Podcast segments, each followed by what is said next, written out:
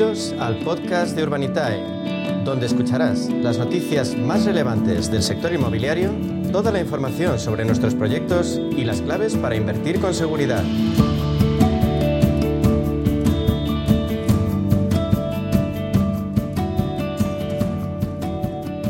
Martes a esta hora, ya lo saben, nos gusta unar dos focos de interés del programa. Por un lado, la inversión.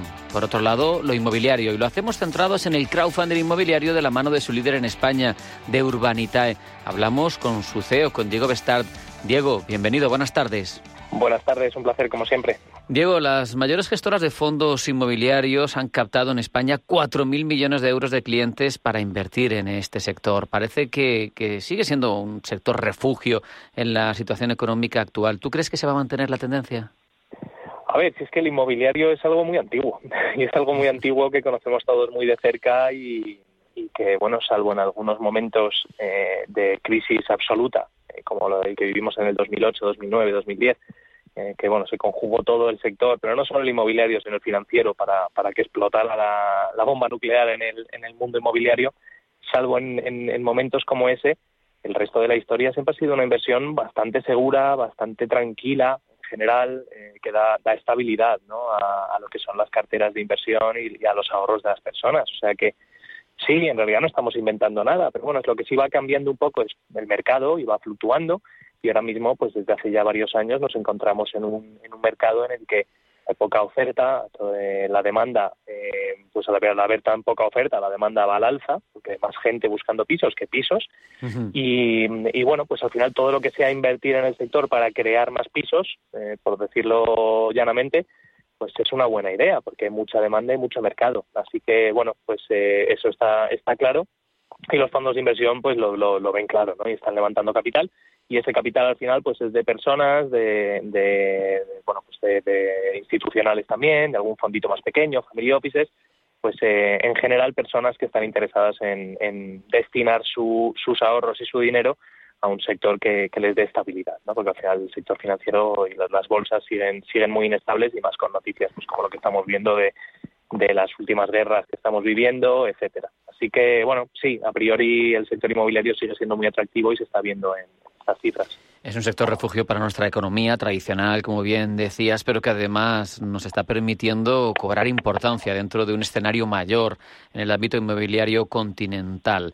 Eh, según Eje Prime, en nuestro país eh, concentra ya más del 10%, el 11% de las PropTech europeas.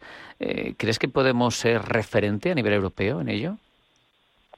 Hombre, por supuesto. De hecho, pues, para que nos escuche y no sepa lo que es el PropTech, viene a ser pues todas las empresas de nueva creación, que se suelen llamar comúnmente como startups, uh -huh. eh, principalmente tecnológicas, es decir, las nuevas iniciativas tecnológicas eh, destinadas al mundo inmobiliario, ¿no? Eh, y esto se llama el PropTech.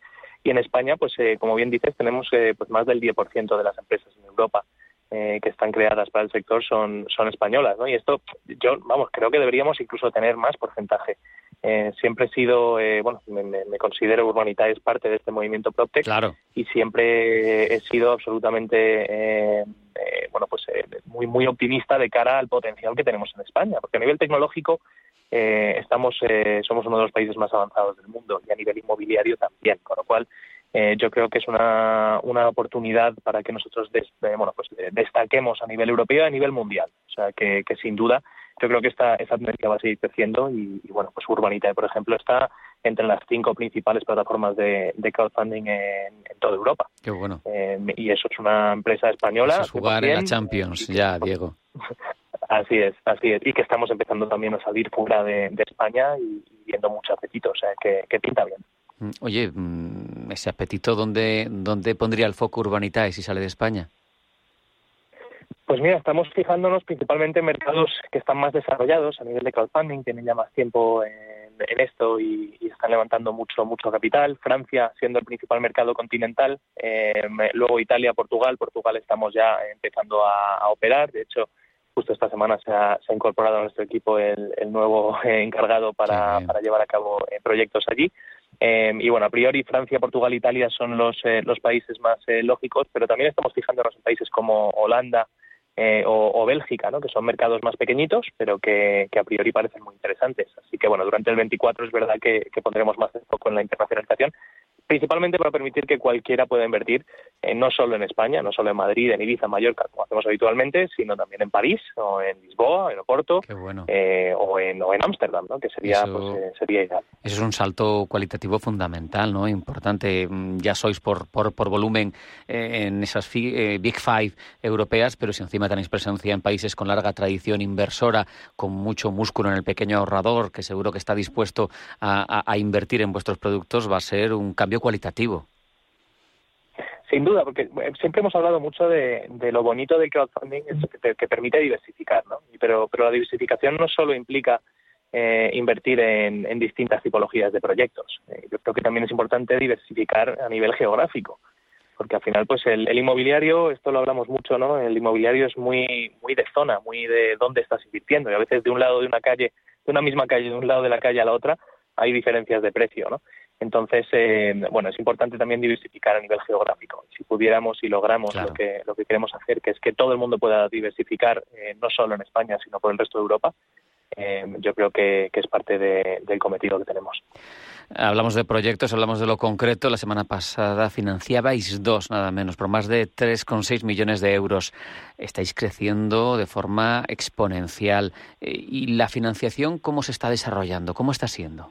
Pues la verdad es que esto empieza, ya que tenemos unos añitos de, experiencia, empieza a ser recurrente, ¿no? Al final, el último trimestre del año es el trimestre más activo. Eh, justo venimos de un trimestre que es el, tercer trimestre del año, donde incluimos julio y agosto, que como sabemos en nuestro país son meses eh, del desierto, como del que aquel que dice, ¿no? Y luego en septiembre, pues a todos nos cuesta un poco arrancar. Pero es verdad que octubre, noviembre y diciembre suelen ser meses muy buenos y los, estamos viendo, ¿no? en octubre eh, pues vamos encaminados a cerrar cerca de 20 millones de euros de inversión, eh, que para que nos hagamos una idea, pues 20 millones al año eh, hace escasos 12 meses ya era muchísima producción, pues nosotros estamos haciendo ese nivel a nivel mensual. dicho esto, esto puede sonar a, buf, esto está creciendo demasiado, ¿no? Y va demasiado rápido, por ponerlo en perspectiva, en Francia, que es el mercado del que hablábamos hace poco, eh, hacen unos 2.500, 3.000 millones de euros al año en financiación. O sea que Hay un margen en España seguimos siendo de crecimiento brutal, ¿verdad? Sí, sí, sí. Además, la tendencia eh, pinta que, a que cada vez hace falta más financiación alternativa en el sector, con lo cual, en un sector tan grande como es el inmobiliario, eh, hacer 20 millones al mes sigue siendo una cosa relativamente pequeña. Hoy, por cierto, lanzáis nueva oportunidad de inversión, Mallorca, 12% de rentabilidad. ¿Qué es lo más destacado para ti del proyecto? Pues mira, este proyecto la verdad es que es bastante especial. Es una casa que ya está prácticamente terminada en Andratx, en Mallorca. estamos muy, muy activos en las Islas Baleares, o sea que tenemos mucha visibilidad sobre cómo funciona el mercado y la verdad es que está funcionando muy, muy bien. Y, esta casa es una casa de lujo, eh, como comento, está prácticamente terminada. Eh, y vamos a entrar a, ayudar al promotor a hacerle el, último tramo que queda, que es básicamente la, lo que es la jardinería, la piscina, un poco pues dejarla bonita para, para ponerla a la venta. ¿no? Hasta la fecha no la ha puesto a la venta todavía pero bueno, es un préstamo eh, que, bueno, pues, estamos dando un préstamo al promotor con garantía hipotecaria eh, por menos de la mitad del valor de la vivienda. Con lo cual, bueno, pues es un préstamo muy seguro, eh, a un tipo de interés muy atractivo, que es el 12%, a 12 meses. Y, y, bueno, pues es una zona que va a funcionar muy bien la verdad es que la, perspectiva que tenemos es que el proyecto se cierre muy rápido. Claro, ahí hay demanda asegurada, pero además de Mallorca, Diego, para terminar, cuéntame algo, adelántame algo, algún proyecto por venir o algo sobre las tipologías de proyectos que van a pesar más en Urbanita y a futuro. Pues este año lo que estamos viendo claramente es que mm, hemos pasado de hacer prácticamente la totalidad de nuestros proyectos en, equity o plusvalías, es decir, entrando en sociedad con el promotor para, para promover, pues en el 2023 estamos viendo que se ha ampliado mucho la parte de la deuda. esto lo veíamos claro porque, bueno, es una tendencia, como he hablado, de mercado, que cada vez más hace falta financiación alternativa. Y este año pues estamos haciendo prácticamente la mitad del volumen de inversión que hacemos es en deuda, como el proyecto que acabamos de comentar, ¿no? con tipos de interés fijos, al 12, al 11, al 10, eh, incluso al 13 en algún caso. Y, bueno, pues para lo que queda de año vamos a seguir en esa línea. El siguiente proyecto que tenemos es en Madrid, con un promotor de primer nivel que es Gestilar, con el que ya hemos trabajado en el pasado. Y, bueno, pues de cara a noviembre y diciembre tenemos eh, otros seis o siete proyectos que estamos trabajando ya, eh, que van a ir en línea, ¿no? La mitad más o menos en deuda y la otra mitad de, equity. Diego Bestard, CEO de Urbanitae, siempre es un placer hablar contigo. Un abrazo, hasta la próxima. Muchas gracias, un placer.